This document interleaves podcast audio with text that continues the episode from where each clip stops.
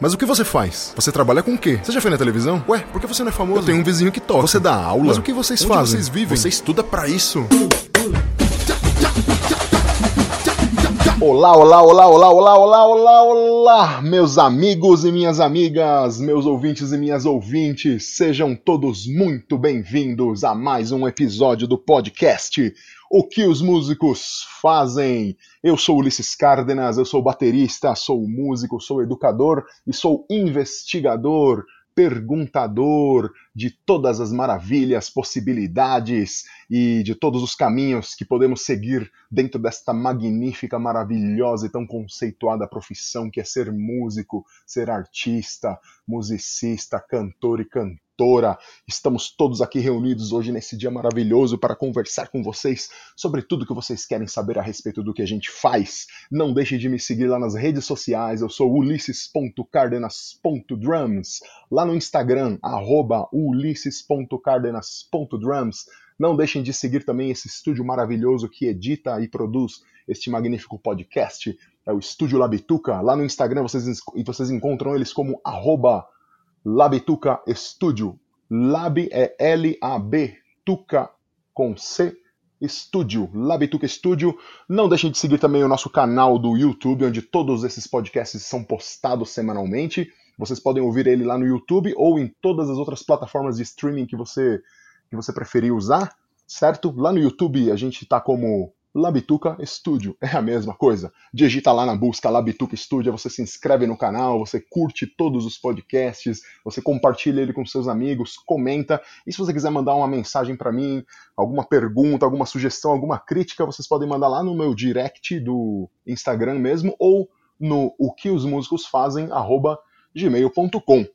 Sem mais delongas, eu quero apresentar para vocês hoje uma pessoa maravilhosa que eu estou trazendo aqui para essa entrevista desse podcast. Ela é atriz, ela é dubladora, ela é cantora de musicais e cantora de grandes sucessos internacionais. Ela é a primeira cantora brasileira de Eurodance. Ela é uma cantora made in Brasil. Ela lançou o álbum No One to Answer nos anos 90 e que foi mandado para mais de 50 países deste mundo gigantesco. Estamos falando com a diva, a maravilhosa, a incrível Gotcha. Ah, querido, que apresentação linda, que prazer, gente. Olha, é um prazer estar aqui com você, Ulisses, e com teus ouvintes. E eu estou pronta para contar tudo o que vocês quiserem saber sobre a minha vida. o prazer é todo meu, Gotcha. O prazer é todo meu. Muito obrigado. É realmente uma honra ter uma pessoa como você, com esse calibre aí, ó, com essa incrível carreira ah, para contar para gente, para contar pra gente tudo que se, se desenrolou aí na sua vida, né? É. Vamos lá então? Vamos, vamos lá. lá. Vamos lá. Gotcha, você tem um currículo assim extenso, gigantesco. Se eu for falar o currículo aqui, a gente vai chegar em uma hora de podcast e eu não vou terminar. Então eu queria saber, é, você, você é, foi atriz, você, aliás, você é atriz e você já apareceu em algumas minisséries da TV, você apareceu em algumas novelas e você fez algumas dublagens mas você também começou como você começou como cantora, certo? Essa, essa foi a sua foi o seu primeiro lançamento, né? Como você surgiu é. para a mídia, para o público. Conta pra gente como é que foi esse início da sua carreira. Como é que você chegou ali? É, qual, qual foi o caminho ali, per, os percalços até chegar no No One to Answer? Tem muita história aí. Tem muita história, mas é, é o que todo mundo né, sempre me pergunta e que eu sempre respondo. Antes de eu falar, minha mãe disse que eu comecei assoviando. Então isso já foi uma grande curiosidade assim para ela. Né? Ela falou que nunca tinha visto uma criança assoviar e eu comecei a minha vida assoviando antes de falar. E daí ela percebeu que a música estava é, em mim desde o meu nascimento, praticamente, né? Desde bem bebezinha. Mas eu nunca pensei, engraçado, eu sempre gostei muito de música, até porque eu tive um pai que era um DJ frustrado. Eu chamo de frustrado porque ele só tocava pra gente, para as filhas. Nós somos, somos três irmãs e a única artista da família sou eu. E, mas ele fazia sempre, ele ficava fazendo uma discotecagem para a gente, praticamente semanalmente nos finais de semana, e principalmente quando a gente fazia aniversário. E aí eu fui muito influenciada pela soul music, né, pela, por essa onda da Motown, pelos cantores negros e cantoras negras, porque meu pai ele tinha esse gosto musical é, norte-americano muito grande, né, essas cantoras de jazz também ele gostava de boas vozes, de boa música. Então, graças graças a Deus, graças ao meu pai, eu tive toda essa influência musical, mas eu achava que eu não era da música, incrivelmente. Eu sempre sonhei em ser atriz. E aí eu fui estudar numa escola aqui no Rio de Janeiro, que eu sou carioca, acho que dá para perceber pelo sotaque, né? É, eu fui estudar numa escola muito legal que tinha aulas de teatro.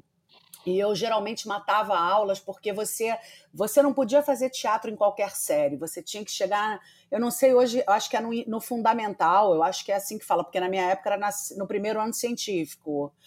Que eu sou antiga, tá, gente? Eu tenho uma carreira extensa, porque eu já tô, no, eu tô já na metade da vida, tá? Tô com cinquentinha, meia de, é, meia, meio século aqui. Então, eu comecei essa curiosidade de teatro quando eu tinha uns 12. Eu fugia da minha aula para matar a aula assistindo Miguel Falabella dando aulas de teatro ele era o nosso professor de teatro do colégio. E aí, Olha, que legal, muito, que legal isso. Fala legal. Bela. Fala Bela, meu primeiro professor de teatro da vida. E assim, eu, eu matava muita aula lá, porque eu não tinha idade ainda para fazer, nem tinha, não estava na série. Né? Eu estava na sétima série, mas eu era super metida. Eu ia lá, matava e assistia aquele povo, assistia Marisa Monte começando a carreira, é, assistia, pô, Ana Beatriz Nogueira, que é atriz maravilhosa, começando também naquela época ali no teatro do colégio. E eu ficava muito encantada porque o Miguel, ele montava só musicais ele dava o curso durante o ano e no final do ano ele montava um musical. Então era tudo sem ser profissional, era uma coisa bem amadora, mas os, os alunos eram incríveis e eram super talentosos. Até que chegou minha vez. Né, eu cheguei nessa famigerada série lá que eu poderia fazer as aulas de Miguel Falabella. E assim começou a minha carreira e o meu fascínio por tudo ao mesmo tempo, né? Porque aí veio o teatro, veio a música, veio a dança, veio essa coisa lúdica, né? De você estar tá em cena, podendo interpretar, podendo dançar e cantar. E ele falou para mim: Você veio fazer minhas aulas, mas você canta? Eu falei: Não. Ele falou: Mas então é uma pena, porque a gente vai ter que fazer um teste, porque aqui a gente só aceita é, os alunos que cantam. E ele falou: Vamos fazer um teste? Eu falei: Vamos. Eu acho que eu, eu conheço alguma coisa de música, mas eu não sou cantora. E ele me fez subir no palco e falou: canta uma música aí que você goste. E eu comecei a cantar, e aí foi a grande descoberta da cantora, né? Aí ele falou: minha filha, você nasceu para cantar, sabe aquele jeito de Miguel Falabella? Você vai fazer o nosso, nosso curso e eu vou te dar um, um papel que tem uma música solo. E tudo começou daí, Ulisses. Eu realmente comecei a me interessar mais pela música, comecei a cantar naquele sarau de colégio, porque aí eu entendi que a música estava em mim, era um dom que estava guardado dentro de mim, que eu realmente nunca eu não estudei. Mas o teatro eu, eu comecei a estudar a partir dos meus 14 anos e até hoje eu acho que a gente estuda um pouco de teatro, né? Assim, para fazer as peças, você uhum. tem que estar tá sempre estudando. Mas a música foi uma coisa que é, foi um dom de Deus. Que eu fui quando eu comecei a soltar a primeira nota, as pessoas ficavam com uma cara que eu falava, ou eu estou muito ruim ou eu estou muito bem, não tem meio termo. é, ou eu estou mandando muito bem, ou então, minha filha, tchau, volte daqui a 20, 30 anos. E realmente eu percebi que a música era uma coisa assim divina e que estava encruada dentro de mim. E aí começou essa história da dance music, né? A década de 90, eu fazendo grupinhos, né? Eu tinha uma banda ali, aí tinha um trio, aí comecei a cantar com tecladista, com tudo programado, porque a gente não conseguia vender show com banda, né? Ainda mais pessoas uhum. que não tinham nome nenhum, eu não era ninguém, eu era uma garota, tinha 18 anos, entendeu? E comecei a fazer um trabalho, assim, cantar em barzinho aqui no Rio, viajei para Vitória, fiz algumas coisas lá, até porque esse meu tecladista, ele tinha uma família de Vitória, então a gente fazia uns shows assim, Rio de Janeiro e Vitória, Rio de Janeiro e Vitória. E, cara, quando eu vi, eu já estava dentro do estúdio, comecei a cantar músicas brasileiras, entreguei para várias, várias gravadoras e não houve nenhum tipo de interesse. E aí pintou essa história do cantar em inglês, que todo mundo me pergunta muito, mas da onde você tirou isso? Sim, sim. Primeiro que eu tinha toda essa influência da música norte-americana através do meu pai. Então eu fiz sete anos de curso de inglês, eu tenho uma pronúncia muito bacana de inglês. As pessoas, quando ouvem, não acham que eu sou brasileira. E eu falei, eu vou me aproveitar disso, né, gente? Estudei tanto e realmente ouvi tanto que eu tenho essa influência. E aí gravei uma música chamada No One to Answer, que começou a tocar em todas as rádios, assim, rapidamente. Ela foi, foi que nem uma coisa viralizando. Tocou numa rádio, de repente eles piratearam, começaram a tocar em outra, sabe, com a qualidade ruim, porque esse hum. meu tecladista foi meu primeiro produtor e a gente acoplou um DJ nessa produção. E aí eu fui realmente, eu saí na frente, assim, eu fui bem ousada nessa década de 90 é, fiz um trabalho uhum. todo voltado para essa Eurodance, que estava super na moda, mas que os artistas vinham importados né, da Itália para cá. E eu fui uhum. exportada, acabou que assinei contrato, dei uma parada com essa coisa do teatro, fiquei totalmente voltada para música. Me apaixonei completamente, né? Porque aí comecei a viajar o Brasil inteiro abrindo show de W, de Alexia, de Ice MC, Thalissa, toda essa corona, essa galera toda que veio da Itália e que bombou aqui no Brasil, né? Que é um país gigante, que a gente mora numa um dos países né, uhum. né, maiores do mundo. Então eu viajei para caramba. É um país continental, né? É, é um país maravilhoso, né? É que realmente é complicado, né? A gente é muito segmentado. Rio de Janeiro é Rio de Janeiro, São Paulo é São Paulo, Sul é Sul. Sim. E às vezes é difícil você quebrar essas barreiras, né? Mas eu. Ô, Gotcha. Hum. É, é, é, o Gotti, assim, antes, antes que você, assim, só para deixar pra galera, assim, geralmente o pessoal tem muito interesse em saber como é que é o processo de você chegar até o estúdio lá e gravar. Como é que foi esse processo de que você como que você foi parar lá no estúdio para começar a fazer isso e como é que você montou a banda para poder gravar essas músicas? Porque se o pessoal procurar você no YouTube lá, vai aparecer um, uma entrevista sua no Jô Soares. Isso. E nessa entrevista você aparece tocando com uma banda ao vivo, Isso. eles estão tocando com você. Apesar é. de ser música eletrônica, Exatamente. tem uma banda lá. É. Como é que você montou essa banda? Como é que foi a é. concepção disso? E como é que vocês entraram no estúdio para gravar isso? É, Quem eram Na aqueles verdade, músicos? É, pois é, esse tecladista que tocava comigo antes, que ele fazia show só eu e ele de teclado, ele uhum. era um, um grande programador entendeu? Quando a gente acoplou um DJ, a gente resolveu entrar no estúdio e bancar essa produção dessa uhum. primeira música, desse primeiro single chamado No One to Answer. Esse uhum. DJ trabalhava numa rádio do Rio de Janeiro chamada RPC, uma rádio extinta, que não existe mais, e era uhum. uma rádio da época que super bombava no Rio de Janeiro, era só Rio de Janeiro. Ela não passava para Brasil, entendeu? E aí a música começou a tocar, assim, ele tocou, ele fez uma experiência, como ele trabalhava lá e ele era um dos meus produtores, ele falou: "Vou levar a música e vamos fazer um teste". Eu falei: "Beleza". Começou, tocou a música num programa dele, que ele tinha um programa na rádio, começaram algumas ligações. Quem é? O que, que é Gotcha? O que, que é isso aí que tá tocando? Como é o nome da mulher?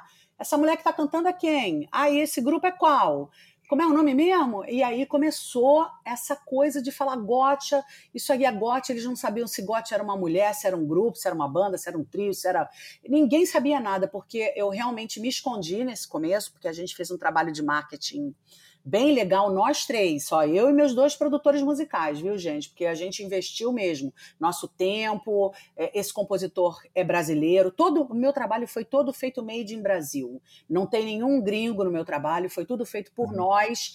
E assim, isso viralizou. Hoje em dia, realmente seria muito mais fácil. Naquela época, a viralização foi através de pirataria porque outras rádios começaram a ouvir. Essa rádio foi uma, essa música foi uma das mais pedidas da programação da RPC na época. E aí as outras rádios, a Transamérica, a Rádio Cidade, a 98, todas as rádios do Brasil começaram a ficar, os olhos começaram a se voltar para essa música. Pô, mas que música é essa que a gente não tem? Pô, mas que estão dizendo que tá bombando na RPC, não sei o quê. Eles, como ninguém tinha essa música, nós tínhamos um DAT, que era uma fitinha, não sei se a galera sabe, porque eu sou antiga, e antigamente a gente usava para gravar um DATzinho que é como se fosse uma fitinha cassete, micro, micro fitinha, entendeu? Que era digital já mas a gente tinha uma ali, era nossa, era música, e era assim, guardada sete chaves, mas a galera foi lá, gravou no programa e começaram a tocar. E aí a música começou a se espalhar, se espalhar, e as gravadoras começaram a ficar com o ouvido em pé. Quem é essa mulher? De onde ela veio? Ela veio da Europa, cadê ela? Quem é ela? Que grupo é esse? E esse meu DJ, que até hoje me produz, chamado Nino Carlo, ele falou: Olha, eu tô com um uhum. contato de uma gravadora aqui, vamos conversar, porque tá na hora de você mostrar a cara. Eu falei, beleza, vamos conversar. E aí a gente recebeu, realmente, era uma gravadora especializada em dance. Eles só trabalhavam com Eurodance, inclusive ele, a gravadora da Corona, do W, da ICMC. Eles é que trouxeram todo esse, esse movimento do Eurodance para o Brasil. E eu acabei assinando com eles, e aí a gente começou a fazer o disco. Aí, depois de uns dois meses, três meses, aí eles bancaram tudo. Aí realmente eu entrei no estúdio com esses dois produtores a gente fez tudo eletrônico, não teve nenhuma banda tocando, foi hum. tudo feito eletronicamente. Tudo que vocês ouvem no disco é tudo sampleado. Foi um trabalho absurdo que a gente teve. A gente passava, e eu, eu era muito metida, até hoje sou, eu queria saber de tudo que estava acontecendo. Então, ah, eu queria me meter no timbre de bateria, ah, não gosto dessa caixa, aí queria falar, vamos botar um calbel? Vamos, deixa eu ouvir o timbre. Não, não quero, esse piano não tá bom, ah, não, vamos mudar, vamos chamar uns backs? Vamos, então eu vou escolher quem vai cantar. Cara, eu me metia muito, me meti demais nesse trabalho, enlouqueci os produtores, mas eu dormia com eles no estúdio, cara. Era assim, uhum. tipo, eu nem voltava para casa, entendeu? Eu, a gente ficava lá, às vezes a gente passava uns três, quatro dias dentro do estúdio dormindo, aí voltava para casa, aí pensava em outras músicas, recebíamos músicas dos compositores, aí eu escolhia tudo, junto com eles, obviamente, entendeu? E aí o álbum ficou pronto em 1995, foi um boom que eu não esperei na vida, assim, realmente eu achei que eu não sabia o que eu estava fazendo, assim, eu era muito garota, eu tinha 23 anos, 24, e eu falei, cara, eu não sei o que é isso, entendeu? Essa loucura de tocar, porque aí depois, logo depois da No Want to Answer, a gente emplacou a Breakout, que é um, um hit que foi tema de Malhação do primeiro ano de Malhação, inclusive está na trilha sonora da Som Livre. E aí uhum. começou, aí foi embora, sabe? Depois disso, assim, o disco inteiro, eu tive quatro quatro a cinco hits num único álbum, é, de, o primeiro álbum da vida e único, né? Inclusive, porque eu só fiz de álbum mesmo esse. E, cara, uhum. foi assim uma grande felicidade, uma grande surpresa. E a banda pro Jô, porque aí a galera começou a se interessar pelos shows. E eu não queria fazer show só com. Naquela época a gente nem tinha essa onda de tocar com DJ, apesar de eu já ter tido feito show com DJ, com esse meu produtor. É, eu fazia um show de trio que era eu, o Paulo Gevô, que era o tecladista, e o, o Nino Carlo, que era meu DJ. Mas quando eram shows muito grandes, a gente via que a galera. Eram shows assim, para 5 mil pessoas. Eu falei, não vou fazer não vou botar bailarina, vou botar uma banda. Eu cismei que eu tinha que botar uma banda. Então a gente tocava junto, era tudo com clique, né? Porque como era tudo eletrônico, o baterista lá ficava de clique, tocava em cima de uns timbres Sim. lá. E cara, deu muito trabalho também para montar, mas a gente fez bastante show pelo Brasil com a banda. E, inclusive esses programas às vezes de TV eu ia com a banda, né? E cara, foi uma experiência assim para mim única e que eu não esqueço, foi esse trabalho que deu para mim abriu todas as portas da minha, da minha carreira foi esse trabalho de dance music e assim, então é, às vezes as pessoas falam: "Ah, mas você vive nessa nostalgia?". Eu falo: "Cara, essas músicas tocam até hoje. Não é nem questão de eu viver de nostalgia, porque eu acho que foi um trabalho uhum. tão bem feito para aquela época e assim tão ousado, sabe, que eu conquistei um, um público de do Oiapoque ao Chuí, cara. Eu fiz show no Xingu para 5 mil pessoas. Eu falei, não vai ter ninguém nesse show. Eu falei, vai ter índio, gente. Aqui Xingu só tem índio. Como é que eles vão assistir esse show? E quando eu cheguei lá, era um clube gigantesco, com índio de cocar, sim, e com pessoas, assim, da cidade, entendeu? 5 mil pessoas. E aí a gente, eu pensava, cara, aí você entende como é que o Brasil é grande e rico, né? E as pessoas, a gente tem que valorizar todas as pessoas do Brasil, porque o público é super inteligente, eles sabem tudo, entendeu? Eles sabem se você está dublando, se você está cantando, é, porque tinha nessa época, inclusive, muitos cantores que não cantavam. Eles vinham de fora, uhum. era aquela história do Milli Vanilli, não sei se você vai lembrar que era uma dupla que ficou Nossa, muito famosa história, e que depois descobriram que era tudo. Eles tinham como se eles estivessem dublando a música mesmo. Né? Eles tinham dois cantores que trabalhavam para eles, eles só tinham a imagem. Uhum. Então as pessoas elas ficavam olhando, né? Por isso eu fiz questão de botar a banda, entendeu? Porque eu falei com a banda Sim. eles vão ter certeza que é uma coisa realmente ao vivo. E muita gente às vezes Sim. achava que eu estava dublando mesmo, porque essa questão da voz, a minha voz é muito, ela é muito é, é, peculiar, é única, entendeu? E eu tenho muita potência Sim. vocal mesmo, e assim, até hoje eu mantenho isso, canto nos mesmos tons, porque eu nunca fui soprano, eu fui sempre mezzo-soprano, e eu acho que as mesos, essas mulheres que cantam mais grave, elas mantêm a voz durante mais tempo. Né? As cantoras mais agudas, elas vão perdendo, porque o agudo é um esforço que você vai fazendo, né? Então você, quando trabalha muito essas cantoras muito agudas, elas têm que tomar muito cuidado e têm que se disciplinar muito, porque a tendência é a voz envelhecer. Então, graças a Deus, eu sou uma mezzo-soprano é, que não tenho tanto esses agudos, mas que a voz ela está intacta, entendeu? Sim. Então é esse é o, o, grande barato, né, da música na minha vida. Até hoje eu canto e canto muito, assim.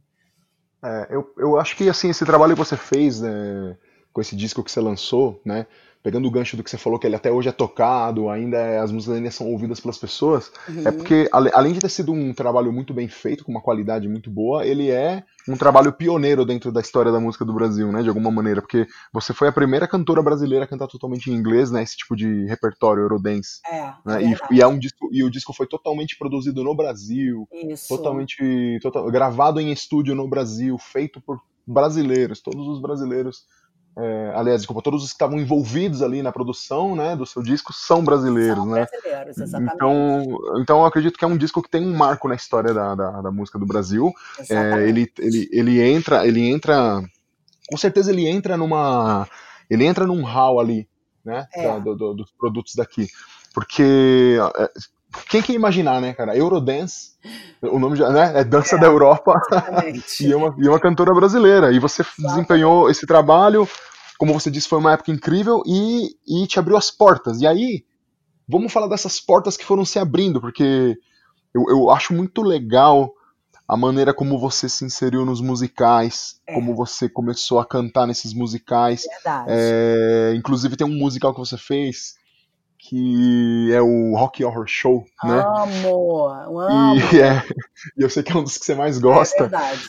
E eu vou te falar rapidamente, antes de eu te perguntar sobre os musicais, só contar uma história do Rock Horror Show. Quando eu era criança, hum. eu não sei que idade eu tinha, mas eu, eu liguei o, é, eu liguei a TV um dia, à noite, na Band, assim.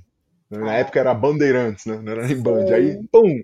Aí tava lá aquela cena do doutor, né? Do doutor descendo o elevador, assim, né? Isso. Batendo o pé e cantando. E eu era muito criança, assim, eu fiquei, tipo assim, com a boca aberta, olhando, eu, meu, o que, que é isso, velho? É maravilhoso. E, e eu achei incrível. É, é achei incrível. incrível sabe? É fantástico, fantástico, assim, é, sabe, ele, ele é um travesti, ele é, canta, é dança, e é o Tim, eu esqueci o nome do ator, é Tim, é... Tim Curry, né, Tim Curry, Tim, acho que é. é. acho que é, porque eu ia falar já outra coisa, mas eu acho que é mas, Tim enfim, Curry, uma coisa assim mesmo. Tim... É, eu acho, eu acho que é isso, se, se não for eu corrijo depois no... É, agora no... não estou lembrando exatamente, mas eu sei bem a cara desse ator.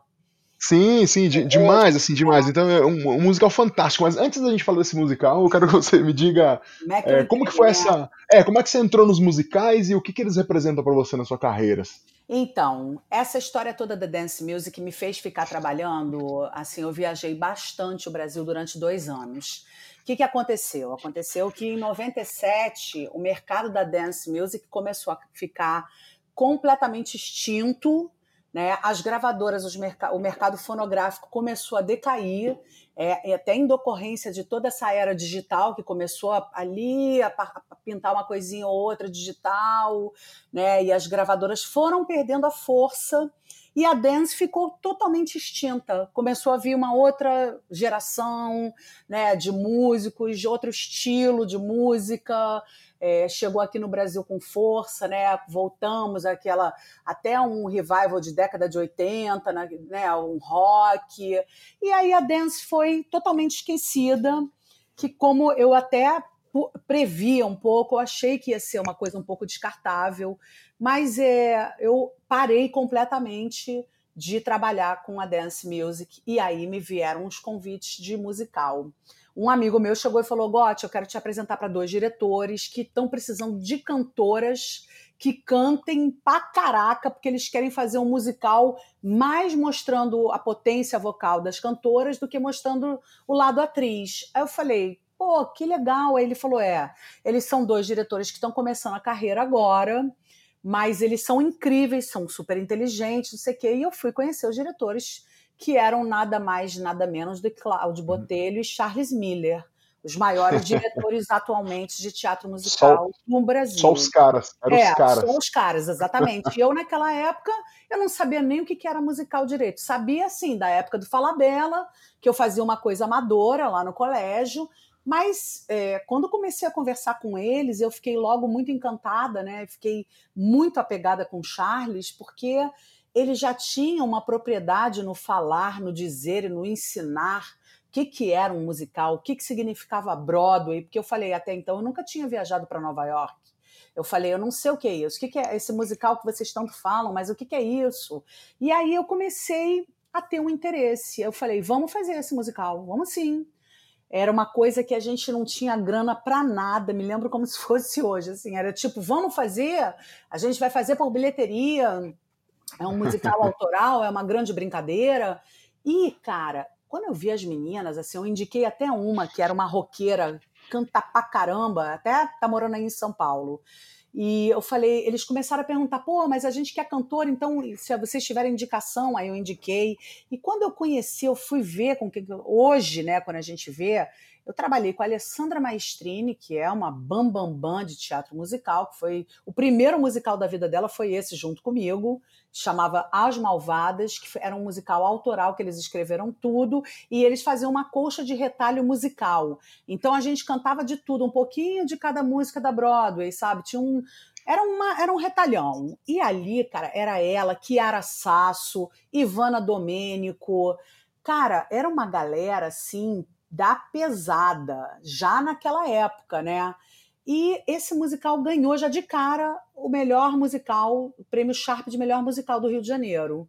Então, assim, comecei já com o pé direito, né? Eu acho que eu sempre digo que Deus me ama, graças a Deus, porque tudo que eu faço é meio fora do contexto para mim e acaba dando certo, sabe? Eu acho que, assim, graças a Deus eu realmente encontro pessoas mega competentes que se unem a mim e que me dão essa força para eu realmente seguir essas coisas.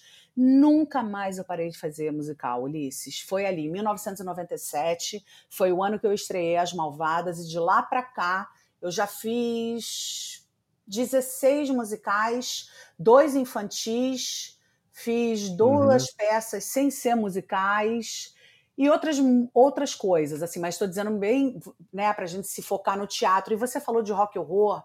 Rock horror foi a peça que eu assisti no Colégio Andros, a primeira, que me deu esse essa loucura de fazer musical, porque foi o primeiro musical que eu assisti em cena, né? Amadoramente, uhum. inclusive a Marisa Monte fazia baleira e ela cantava uma música que eu me lembro até hoje da melodia, que é aquela science fiction. E eu ficava com essa música na cabeça, fiquei durante anos e anos e anos. E em 2016, o que, que aconteceu? Charles Miller e Cláudio Botelho compraram os direitos dessa peça e falaram assim: nós vamos montar Rock Horror Show, mas é com um elenco de São Paulo. Eu falei, pelo amor de Deus, eu quero fazer esse musical, pelo amor de Deus, eu faço de graça, eu vou para São Paulo, eu tenho onde ficar, eu preciso ir, eu não sei o quê. Eu enchi tanto a paciência deles, porque a gente virou irmãos, né? A gente ficou muito apegado durante toda essa trajetória do teatro musical, né? Eu, Sim. inclusive, eu digo. Sim, eu, vejo, eu vejo que você. Faço muito. Eu vejo aqui que você fez muitos com eles, né? Aqui tá o Charles Miller e o Cláudio Botelho, tá em todas as músicas que você fez aqui, praticamente. Exatamente. Eu acho que eu só não fiz, talvez acho que só quatro musicais da minha carreira que eu não fiz com eles, porque o resto foi tudo com eles. Então, a gente tem assim um pacto mesmo de amizade. Eu fiquei muito apegada com eles e eu pedi muito para fazer rock horror, porque rock horror foi o musical da minha vida. Foi que nem você, que nem você quando viu o filme, foi a mesma coisa, a mesma impressão. Eu, eu quando eu vi aquilo em cena, aquelas pessoas louquíssimas, aquele travesti que não era que era gostoso, porque ao mesmo tempo a gente tinha tesão no travesti, sabe? E aí aparecia aquela, aquela empregada louca junto com aquele homem corcunda, esquisito, mas as músicas eram incríveis porque eram rock and roll, né, cara? E eu eu engraçado porque eu tenho toda essa coisa de dance music, da música da Motown, mas eu também tenho uma influência roqueira. Eu gosto muito de rock, rock progressivo, então eu estava uhum. até falando com uma amiga minha chamada Tabata, que eu gosto muito de Queen, entendeu? Eu conversei muito com ela outro dia, porque uhum. não sabia que ela curtia Queen, e eu sou apaixonada, inclusive tive o prazer de assistir Queen no Rock in Rio 1, gente, pra vocês verem como é que eu sou antiga. Entendeu? demais, demais. Rock in Rio 1 e assim, Fred Mercury cantando para mim. Então eu tenho essa, é, eu também tenho um pouco dessa mistura, então é bacana você poder estar tá ligado em tudo quanto é estilo de música, né? E ter um pouquinho de influência disso, daquilo, porque aí você realmente cria uma identidade a partir disso. E eu acabei fazendo uhum. rock and roll de tanto que eu enchi, enchi o saco deles. E o que, que eu vim cantar? Cantei exatamente o que Marisa Monte cantou naquela época, 1980 e tal, no colégio cantei e eles ainda me deram dois personagens, porque, na verdade, a baleira era quase uma participação nesse musical. Ela entrava e abria o musical e depois ela não aparecia mais. Ela virava uma uhum. espécie de coro. Eles me deram a baleira e a magenta. E aí eu uhum. fiz a uhum. empregada louca, que era Ai, é maravilhoso, gente, é muito maravilhoso. É ela, demais, é demais mesmo. rock and roll e aí é uma coisa muito bacana. Aliás, a peça é toda rock and roll, como filme, né? Porque virou cult. É porque é tão louca essa história que virou uma coisa cult. Inclusive esse musical ele funciona fora do Brasil só à meia-noite. Ele não é um musical é, popular. Ele é um musical para galera sabe assim, underground. Você não pode sim, ser. Sim. Se você for careta, você não vai. Você não vai gostar. Tem que é ser uma história, é uma é uma história meio malucona, né? Uma Total. história bem surreal, assim, né? Total. E, e Gotia, Gotia, é, todo, assim, até, até esse momento nessa sua trajetória, você gravou teus discos, teu disco lá, é, tava nos musicais e tudo. E como é que foi a sua preparação para você ser essa cantora? Você teve, você teve professores e professoras não, de canto, você, você teve professor, professor do, de musical, você fez curso de musicais, você estudou não. belting, você fez toda essa. Não Como é que foi a sua preparação? Disso, cara, não fiz nada disso porque na minha época não existia o que hoje, eu adoraria que na minha época existisse, né? Hoje em dia eu falo para essa garotada que está começando, para eles realmente se disciplinarem, irem estudar, fazerem workshops, porque eu me joguei de uma maneira assim, onde eu não tive, a gente não tinha isso. Era uma coisa meio uhum. assim, se joga e vamos ver o que, que vai acontecer. Tanto é claro que eu tenho um dom. Quando a pessoa tem um dom, é, já tudo já fica mais fácil. Mas, óbvio, assim, o teatro eu estudei, mas era o teatro a parte dramática, não era a parte musical. A parte musical, para mim, sempre foi muito fácil fazer entendeu? Mas hoje eu vejo que a galera que está chegando, essa garotada que está fazendo musical hoje, eles têm um preparo incrível, porque, por exemplo, eu não sou bailarina, eu tenho que me virar quando eu faço um musical, quase morro do coração, quase infarto, porque são coreografias brabas, entendeu? Eu não sou bailarina, nunca tive estudo de balé, e assim, de música também não. Então, assim, eu digo que para você ser um ator de musical, você tem que ser um atleta do palco. Porque uma coisa é você fazer só música, é totalmente diferente. Você faz um show aqui, faz um show ali, ou mesmo que você seja uma superstar, uma popstar que faz 30 shows no mês, entendeu? Mas ali uhum. é teu uhum. trabalho, é você que manda, entendeu? Se você quiser sair na hora para beber uma água, você vai, deixa a banda tocando, faz um incidental. No musical você não tem isso isso, você é obrigada a trabalhar de quinta a domingo. Às vezes a gente faz sete a oito sessões por semana, porque às vezes a gente tem duas sessões sábado, duas sessões domingo, entendeu? Às vezes tem sessão quarta-feira para patrocinador. Então, quando você vê, você tá ali, você é um escravo do ofício, assim, entre aspas, porque é um ofício maravilhoso, mas ele é um ofício árduo. Se a pessoa não tiver um preparo, se ela não tiver uma vocação e se ela não tiver muita vontade, ela pode desistir, que ela não vai à frente, não vai mesmo. É, é, é realmente, para mim, é uma das coisas mais difíceis que eu já fiz na minha vida fazer musical. É... E como que é, como que é o como que é o dia a dia de quem está nos musicais assim? Como que é o expediente do musical para você? Cara, você tem, você tem que você tem de manhã isso, à tarde aquilo? Quantas horas por dia vocês ficam envolvidos nisso para passar texto, para passar parte musical? E aí, como é, como é que é esse? Conta pra, pra galerinha que tá, que tá lá pequenininha, você... galerinha que tá te vendo, tá te olhando, meu, eu quero ser assim, quero fazer isso. Fala como é a vida, fala, é fala, loucura, gente, é fala, fala real mesmo. Conta aí, como é, é que a galera conta os perrengues, conta é. os loucura, fala aí. A verdade é, é, é, essa, exatamente é isso mesmo. A gente chega, a gente vai ensaiar para um musical, então, primeiro você tem que passar por uma audição. Óbvio que quando você já é uma pessoa conhecida, às vezes você pula essa parte, porque você é convidada, eu sou muito convidada para fazer musical. E como eu comecei há muitos anos atrás, não tinha essa demanda que tem hoje de grandes artistas, entendeu? Grandes atores mirins de musical. Na minha época, quando eu comecei, não tinha, então não tive muito que audicionar. Eu audiciono até hoje. Hoje eu adiciono para pessoas que até que me conhecem já, ou para os gringos que vêm da Broadway, para esses musicais gigantes, eles querem ver, porque não conhecem a gente, porque os brasileiros conhecem a gente, mas os gringos nunca ouviram falar da gente. Então, assim, é, você tem que estar tá ligado, você tem que estudar os musicais, você tem que é, primeiro entender o que é um musical, né? Ver aquela grandiosidade, assistir os musicais pela internet. Tem muitos musicais no YouTube. É só vocês colocarem títulos lá que eles aparecem inteiros, às vezes com legenda, uhum. às vezes sem legenda, às vezes tem uns brasileiros que já estão lá também na internet que super valem a pena. Não é a mesma coisa que se assistir ao vivo, mas pelo menos a noção vocês vão ter. Agora, os ensaios é que são barra pesadíssima. Por quê? Porque geralmente a gente ensaia de 8 a 10 horas por dia, de segunda a sábado, às vezes a gente tem uma folga no domingo, às vezes a gente uhum. não tem folga, tá? Dependendo do tempo que tem para a gente estrear. Às vezes a gente ensaia de segunda a segunda, e isso é uma loucura, é, realmente é uma coisa assim, ah, agora é o momento da dança, é, são horas, né? É tudo, é, é uma planilha que você vai se adequando uhum. diariamente. Ah, hoje é o dia da dança e música, ok. Hoje é o dia da música com o texto.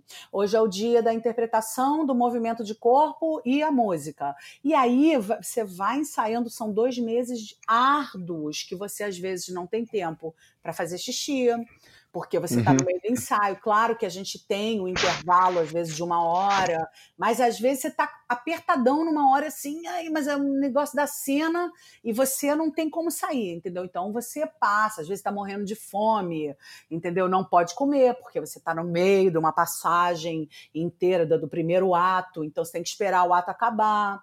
Às vezes você está com uhum. dor de cabeça, tem que ir com dor de cabeça, entendeu? É, é o momento mais complicado do musical, certamente. São os ensaios que são. É aquela parte que você está aprendendo tudo, então você está um pouco boiando nas coisas. Então você vai diariamente pegando, né? Depois, quando você já está no mês, num, quando já passou um mês de ensaio, no segundo mês já é mais tranquilo. É longo ainda, sempre mais, a gente é sempre mais exigido diariamente mas, cara, tudo vale a pena quando você estreia. Aí você entende, assim, quando você realmente ama o seu ofício, que na verdade esse é um dos melhores ofícios que realmente Deus colocou no mundo, que é a arte. Você falou isso na apresentação e eu super concordo. Eu acho que nós somos os privilegiados de poder estar tá trabalhando assim em cena, né, para entreter as pessoas, para levar alegria, emoções, tudo isso, essas coisas que para mim são divinas, elas realmente vêm de Deus, entendeu? Inclusive, eu sempre acho que a arte cura. A arte cura tudo. Acho que nesse momento de pandemia, é, porque para mim arte é igual amor, acho que a gente tem que unir essas coisas. Infelizmente, nós estamos passando por um momento muito delicado no mundo e nós artistas, já virou uma coisa clichê falar isso, mas é a grande verdade, nós fomos os primeiros a sair de cena e seremos os últimos a voltar, com certeza.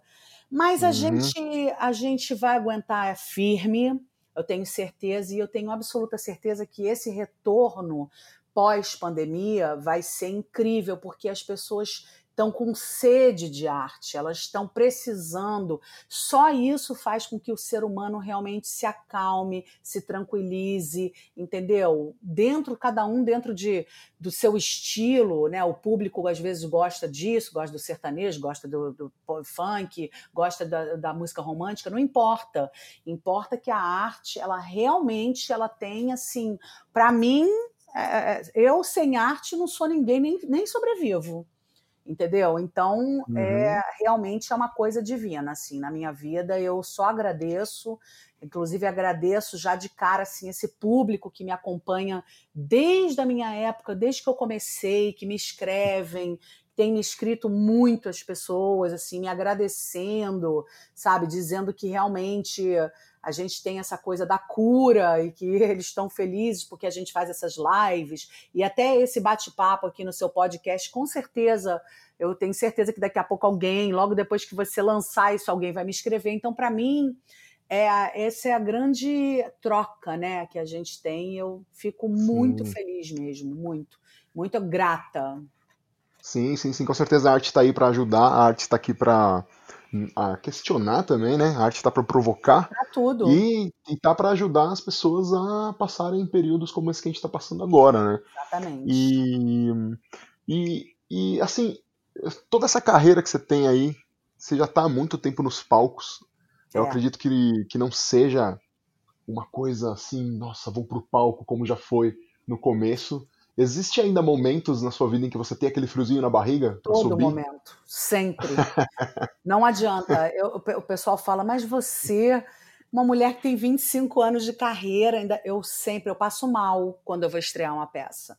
Eu tenho que tomar um remedinho antes da estreia para me acalmar, porque eu fico muito nervosa, eu começo a suar na cabeça, vai descendo, escorre suor de nervoso, porque parece que não, mas a gente tem também uma grande responsabilidade. E o artista, como hum. a gente tem essa vaidade, a gente não quer errar.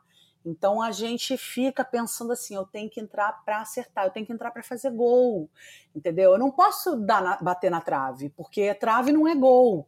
Então a gente fica com essa responsabilidade de fazer realmente as pessoas se sentirem bem, de você entreter, de você manter o olhar do público em você, de você cativar, e isso tudo é muito difícil.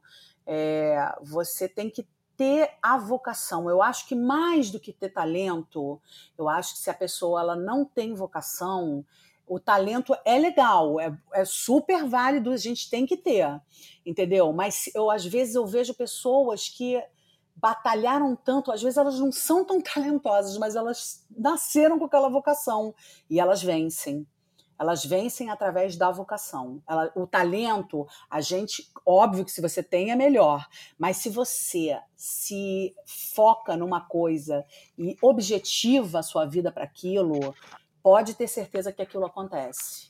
Claro que você não, também tem que ter algum talentozinho. Se você, ah, não sei cantar uma nota, tudo bem, você pode estudar e você vai realmente aprendendo a fazer. Pode ser que você não vire um grande cantor, mas você vai de alguma maneira aprender, que nem, né, o ator. Você não precisa ser um grande ator, mas se você tiver essa disponibilidade de, de aprendizado, se você se, se jogar, eu acho que você uhum. tem um bom retorno entendeu? E é a sim, história sim. da vocação.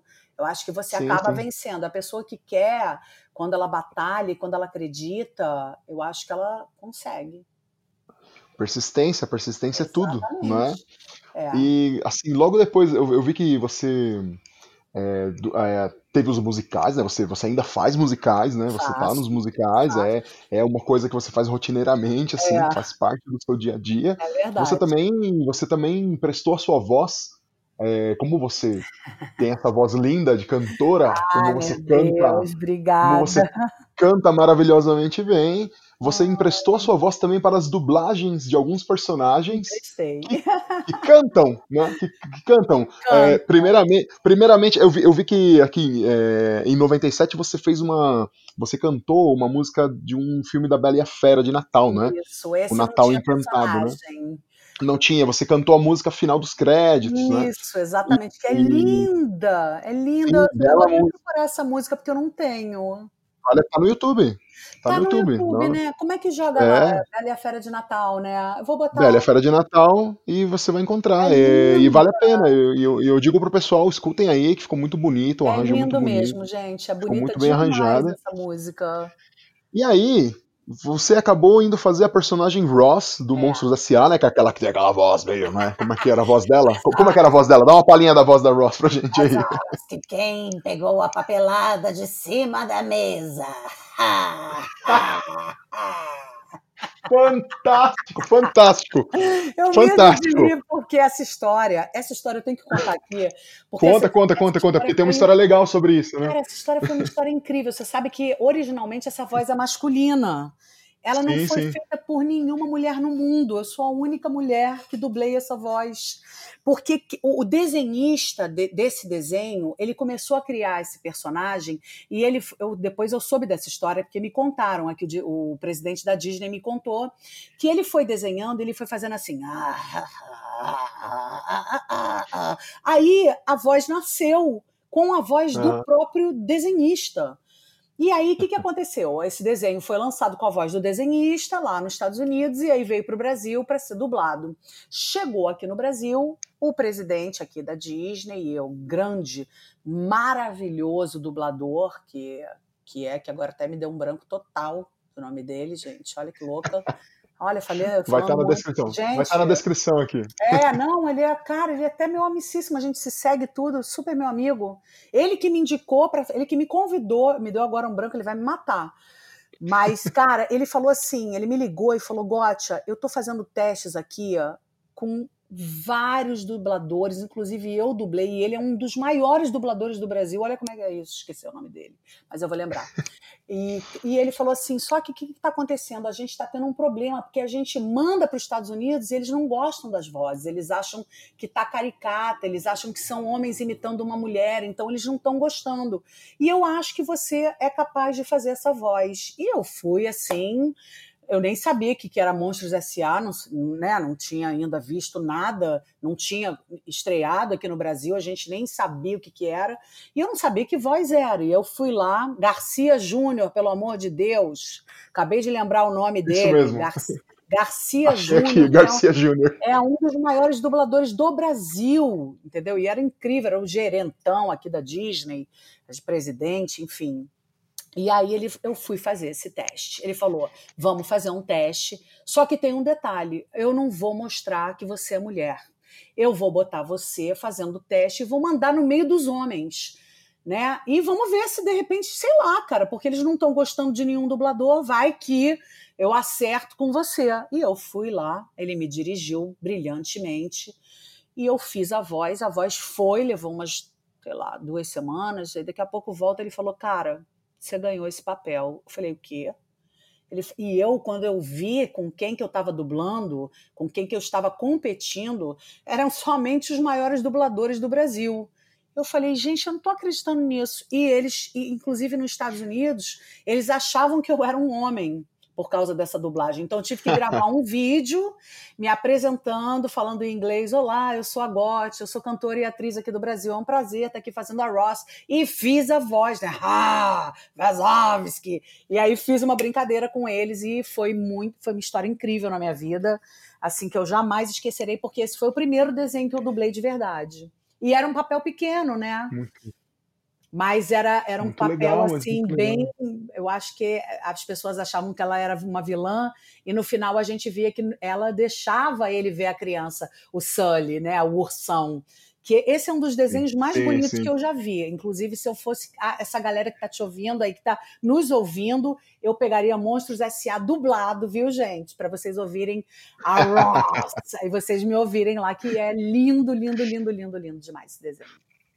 Não, muito bom, muito bom mesmo, muito bom. Em 2001 eu assisti esse filme e, e eu assisti dublado. Eu, só, É, eu só, só muito assisto as animações legal. dubladas e, e, assim, eu ouvi sua voz lá e não ia imaginar que era você. Que é Pois uma é. voz totalmente diferente, Pois, né? às vezes nem eu. Eu falo, legal. "Ah, sou eu? Às vezes eu mesmo me estranho E aí, sim. E aí depois, pra 2011, você acabou fazendo a Gothel, né? Que é a mãe da, da Rapunzel no Enrolados, É a né? vilãzona. Aí E aí, e lá é a vilãzona. E lá você teve uma atuação maior, onde você né, participou, do, né, a personagem, muitas falas e cantando, né? muito. Ali Porque, foi.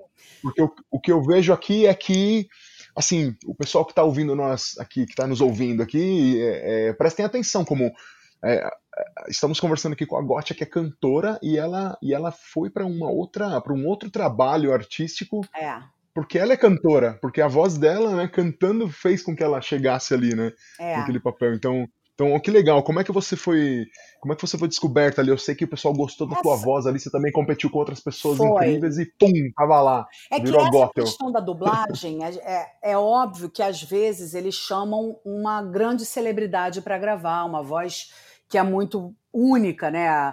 Eles chamam às vezes a Marieta Uhum. Severo, o Celton Mello, mas tem os atores coadjuvantes no filme, entendeu? Que eles precisam realmente de dubladores e assim, eles pegam muitos cantores de musicais. Por quê? Porque o cantor de musical, ele além de cantar, ele atua. Entendeu? Então aí você Uhum. pega aquela voz que você quer para música e já aproveita aquela voz para o ator também do, do filme, né? Que aí fica uma coisa única. Lá fora é muito feito assim. São cantoras que são atrizes que fazem os papéis originais, né?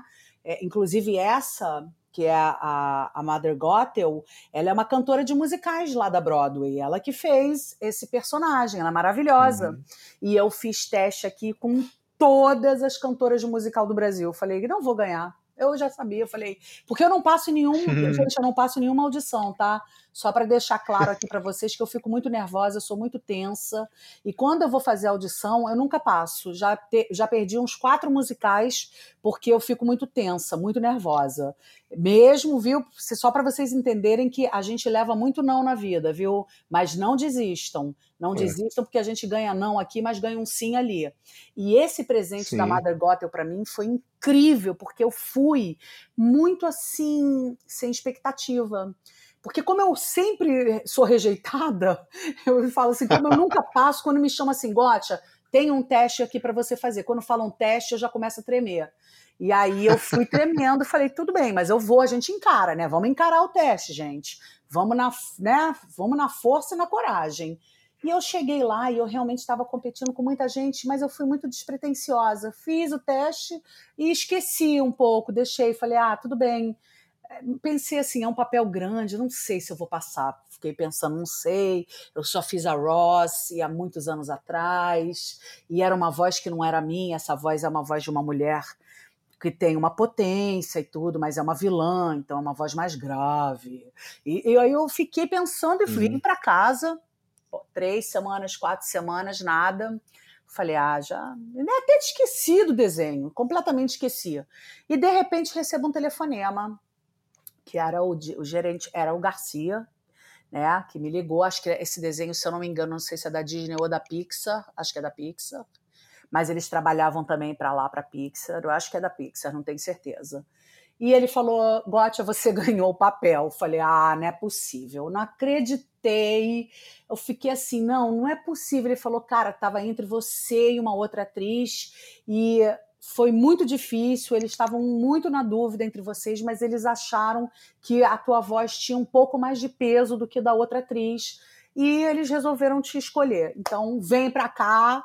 E aí você vai, e aí é um processo muito legal, que é, é dificílimo, porque você fazer uma dublagem, você tem que estar de olho na imagem para você casar a boquinha, porque a gente fala a boquinha, né? Que é a tua boca, é, é uma dublagem, né? Junto com a boquinha do desenho.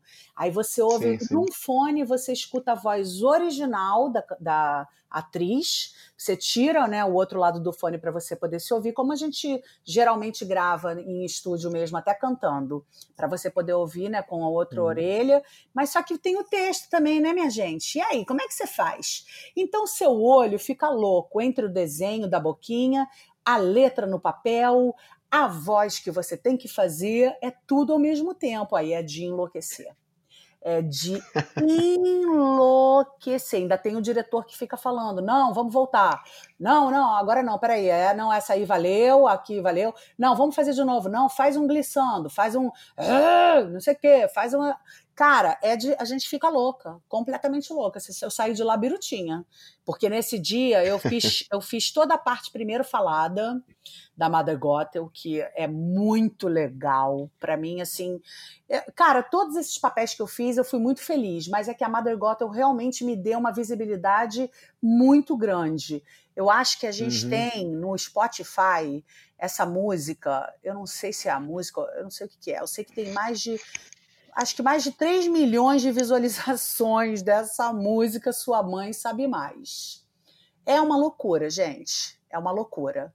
E é impressionante como essa garotada, e até os adultos, eles curtem nessa vilã, porque essa vilã, ela era má, mas ela tinha um carisma. Eu acho que eu consegui dar uma, imprimir uma coisa meio debochada nela, e aí todo mundo gosta muito dela. Eu agora fico vendo até no TikTok que já tem, assim, a galera fazendo a Mother Gothel, e aí é tudo na minha voz, né? Então eu fico vendo as meninas me dublando, né? Ou, oh, não, eu já sei o que você quer. É maravilhoso, né? Você poder ver outras pessoas brincando em cima da sua voz. E são assim, é, são meninos, meninas. É maravilhoso, é um presente, cara. É um presente. Eu, eu, eu sou bom, bem bom. abençoada mesmo. Ainda fiz, falando em dublagem, acho que você vai falar, né?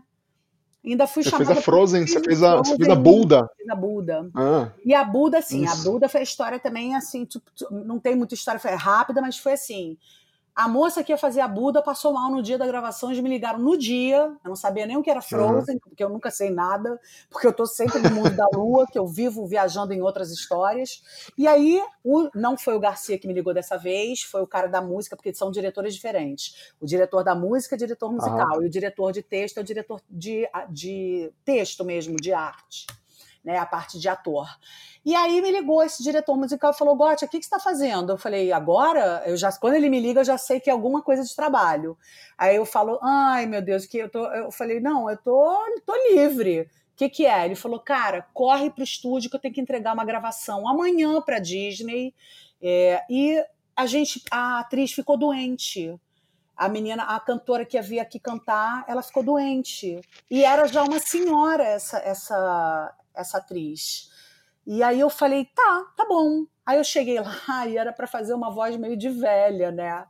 E eu sou ótima para fazer uhum. essas coisas. E aí era só uma música que chama Reparos, que é aquela é o jeito dele, dele andar e você não pode ficar. Sabe? Aí tem uma coisa de mudança de timbre, né? Você precisa de uns reparos. Ela é meio velha, né? Uma pedrinha, mas é uma pedrinha mais velha e engraçada, né? E ela tem uma parte sim, lá sim. que é, é, que eu nunca me lembro das letras, né, gente? Que já faz anos que eu gravei. Aí eu vou enrolando vocês aqui. Mas tem uma parte bonita da música e tudo. E de vez em quando eu, eu paro para ouvir. E às vezes eu fico realmente não me reconhecendo. Eu falo, cara, que engraçado, como a gente pode brincar né, com esse instrumento que a gente tem, que é a voz, né? Que é um instrumento mais perfeito do mundo. Eu sei que você é baterista, eu sei que você também usa pés, braços, pernas, mas a gente tem um, um instrumento interno que se, se, cara, não tem jeito. Você também, se você quebrar uma perna é difícil de tocar, né? Mas a gente, se ficar rouca, sim, a gente sim. não canta mesmo. Então é assim, para mim, era. é, já era. Se der um pau na garganta, acabou. Você não fala, você não canta, então você tem que ter uma disciplina, né? Então é assim, eu falo que realmente é um instrumento mais perfeito do mundo é a voz. Muito bom, Gotcha, muito bom. Essas, essas experiências aí com, com essas com, com atividades assim que vão além de só cantar, é. né, de só ser músico, é, especificamente, acho que enriquece, enriquece bastante, né? Ah, e quando, conforme você vai ganhando mais a, aprende, né? E conforme você vai juntando, juntando essas experiências, você vai tendo outros trabalhos, vai sendo é. chamado para outras esferas, né, dentro da dentro do dentro da profissão artística assim, né? Exatamente. É, Para os ouvintes que, pros ouvintes que não te conhecem, é, se o pessoal é noveleiro, já te viu em algumas ah, novelas. Né? É verdade. já te viu em algumas novelas, já te viu em algumas. Não vou ficar só ouvindo minha voz aqui, vocês vão saber agora quem sou eu rapidinho. É, tem algumas minisséries que você participou, tem novelas, né, que você fez aqui, novelas globais, inclusive. Verdade. É, e interessante que você, em 99, você fez a primeira minissérie, né, que, da Chiquinha Gonzaga, da Chiquinha Gonzaga. Né? Foi. Você foi a Dalva. É. E você também fez o musical da Chiquinha Gonzaga, né? Isso, Bem na legal. verdade, eu fui pra televisão por causa do musical. Aliás, isso, isso, você totalmente. fez o primeiro musical. Ah, muito bom, muito. E aí você foi emendando novelas aqui. Você fez Celebridade, Senhora do Destino, é. Duas Caras, é, Tititi. Foi. Ah, aí você fez algumas outras séries aqui brasileiras, As Brasileiras, é, Acredita na Peruca. Essa, essa foi em 2015, né? A mais recente. A mais recente. E, e, a, e dublagens recentes agora que você fez foi a Frozen 2, você fez a Buda também, fez é, Frozen 2, né? Fiz. Ah, fiz, fiz sim. Olha que Isso. louca, fiz, é porque é tanta coisa. Sabe o que, que é? É que a Buda, no 2, ela aparece só.